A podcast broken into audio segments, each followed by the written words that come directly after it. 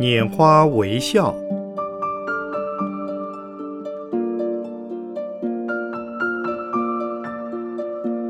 圣严法师著。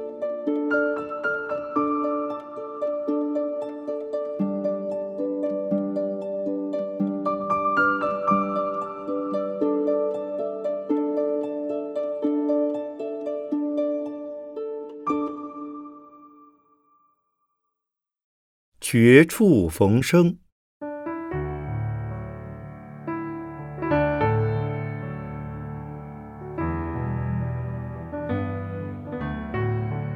日本武家文化的形成，不论在精神上或物质上，都深受宋代禅宗文化的影响。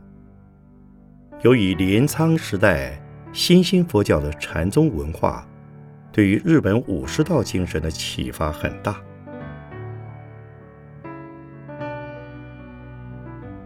日本的武士是一种特殊阶级，他们不是军人，不宁说是一种职业。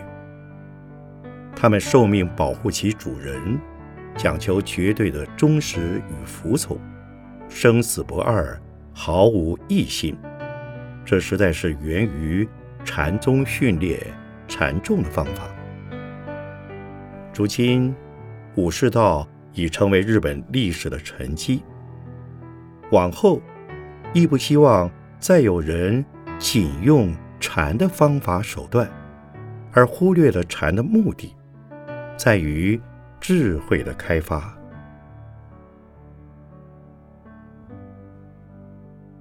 古来禅师们。锻炼禅的修行者，第一，要求绝对的服从师傅的指导；第二，要求绝对的相信修行的方法；第三，要求绝对相信自己有悟道的可能。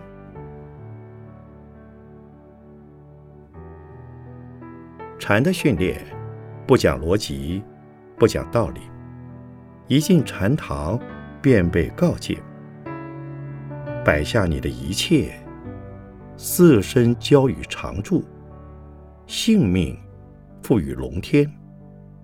唐诗说：“生姜是树上长的，皂荚是地上结的。你不得发问，不可怀疑。”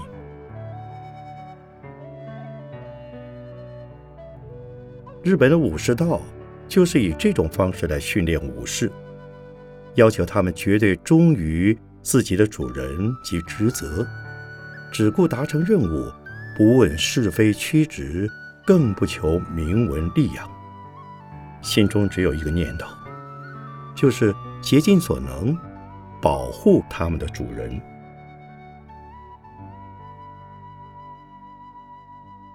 武士接受任务之后。没有旁顾的余地，不想今天以前的事，不想今天以后的事，也不想这桩事以外的另一桩事。后来日本军阀在做军事训练的时候，据说也曾用过这种不人道及非理性的方法，比如在操演时，前边虽有悬崖峭壁。士兵正步走到悬崖边，长官没有下令立定或向左右转，士兵得继续走下去。虽然再跨出一步便会掉下去粉身碎骨的惨死，也不可考虑或畏惧。这是为训练士兵在作战时要置生死于度外，不会临阵脱逃，或是违抗军令。成为一个赤胆忠心的标准军人，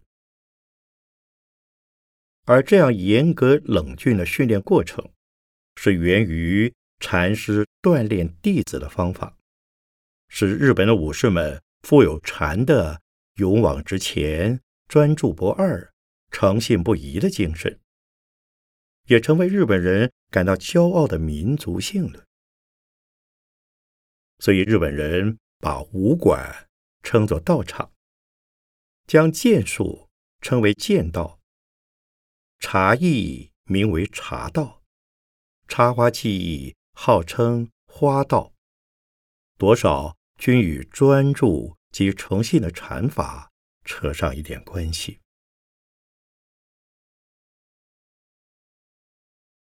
修行要有信心，信心自会产生勇气，有勇气就有担当。禅就是要有担当。不只是心向往之的空愿，而是相信自己能担当，并且真正的义兼承当，要有舍我其谁的气魄，和担起住持三宝、弘法立生的如来家业，要将所有振兴佛法的责任，所有苦难众生的问题，一肩挑起来。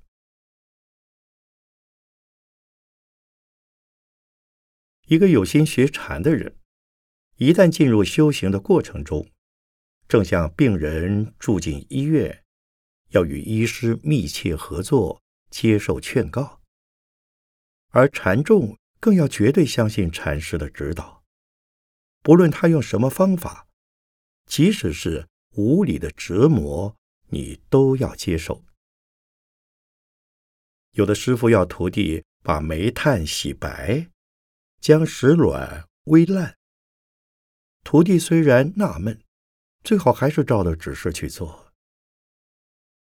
常识中的煤炭是洗不白的，石卵是煨不烂的。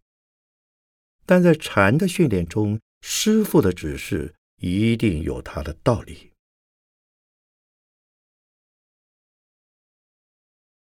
经得起师傅泼辣反常的磨练的人。是能成为禅法的传承者。这种受磨练的能耐，本身就可把一个常人速成的大器。相传张良遇黄石公，因有遗下纳履之事，之为孺子可教。今学禅的人之中，又能有几人已成熟到？可以叫他洗黑炭及煨石卵的程度。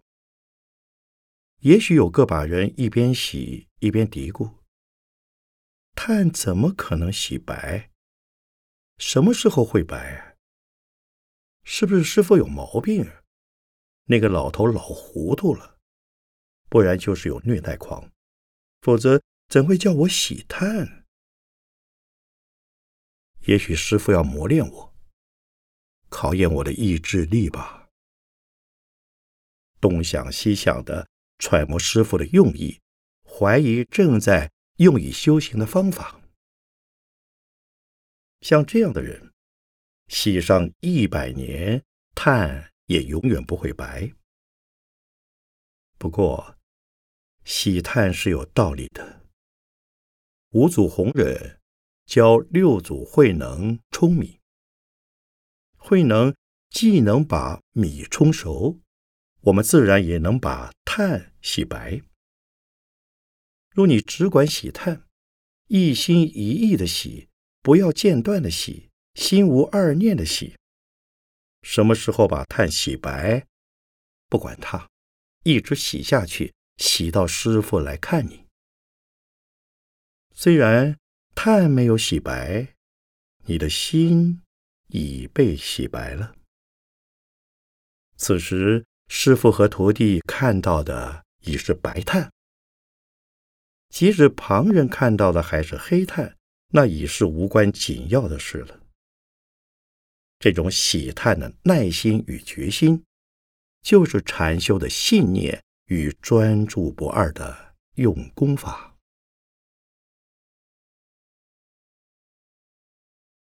如宋儒张衡渠所言：“为往圣继绝学，为万世开太平。”又如地藏菩萨的大愿：“我不入地狱，谁入地狱？”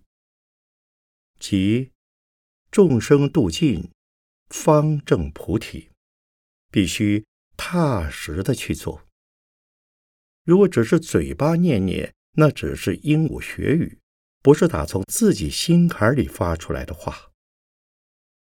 这样的学发菩萨愿，只是种种善根而已，不能产生实际的力量。那是因为没有确切的自信。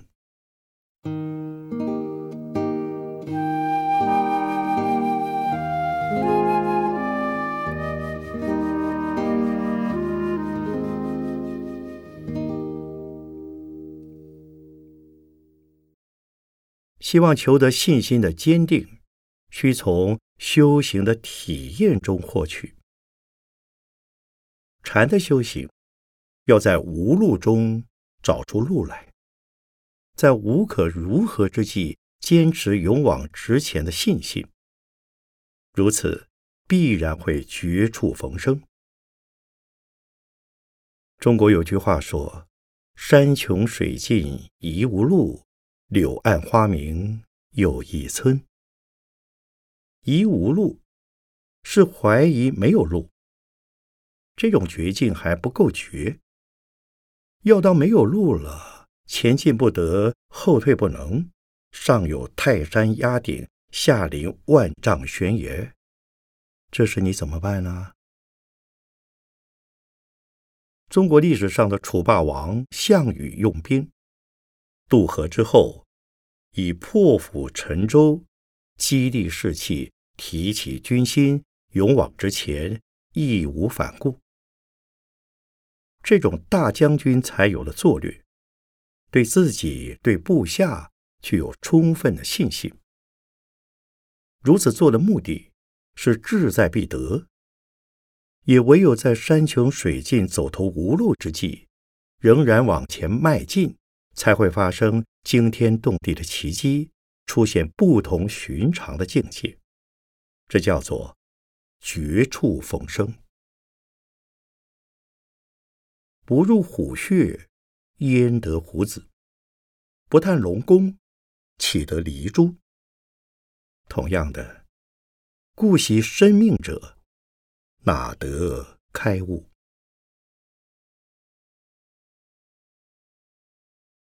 禅宗公案里，类似绝处逢生的例子很多，是举数则如后：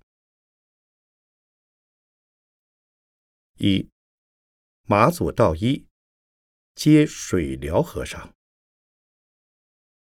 水疗和尚参问马祖，如何是西来意？马祖乃当胸踏倒水疗。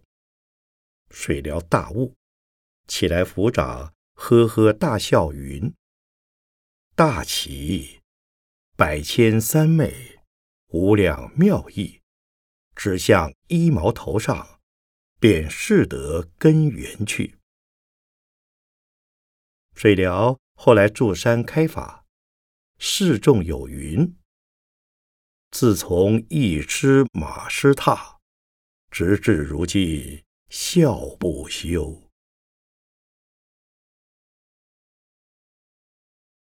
二，黄檗西运接临济义玄，义玄出在黄渤，随众参事，使堂中第一座，免令问话。义玄乃问：如何使祖师西来意？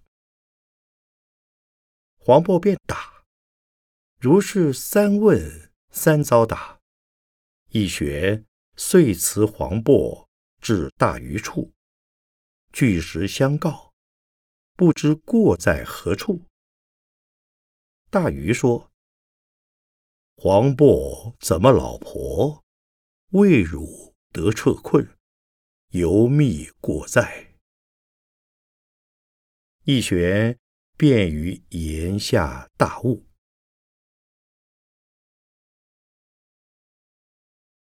三，木舟道明皆云门文也。木舟才见文衍来，便闭阙门。文衍叩门。木舟问：“谁？”文衍云：“某甲。”木舟问：“做什么？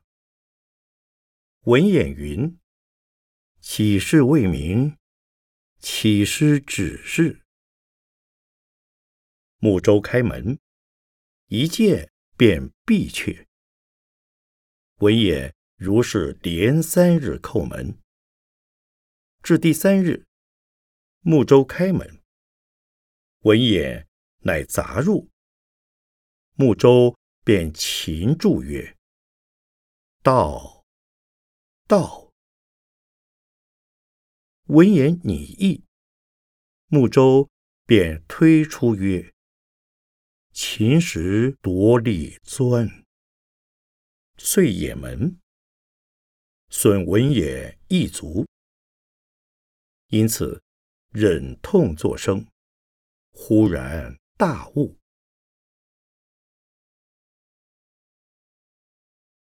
四传子得成，皆夹山善会。善会参访德成禅师，德成问善会住什么寺，何处学得来？又云：垂丝千尺，意在深潭；离钩三寸，速道，速道。善会你开口，得成便以篙撞在水中。善会因而大悟，传子当下弃舟而逝，莫知所终。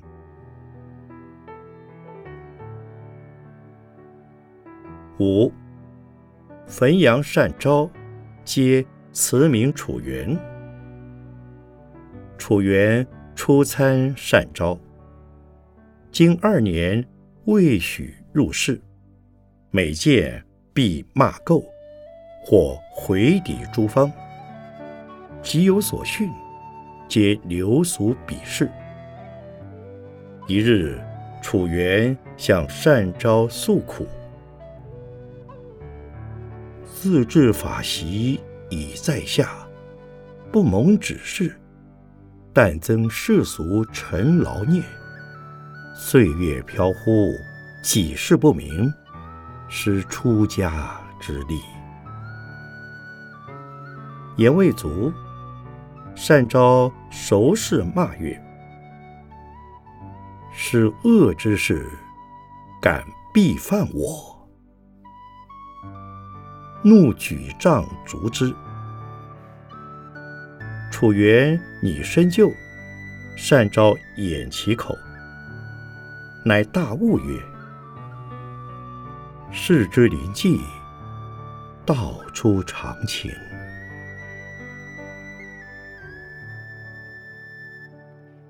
余如大会宗稿，经常用竹篦拷问学者，经常用棒杖逼打学者。目的是逼令学者起疑情，闷出疑团，而猝然获破，便是见性，乃至彻悟。但也不是不分青红皂白，见人就打骂。应机施教，对症下药，应用之妙，则在名师的手段了。正如破釜沉舟的用兵方法，乃是大将名将的作略。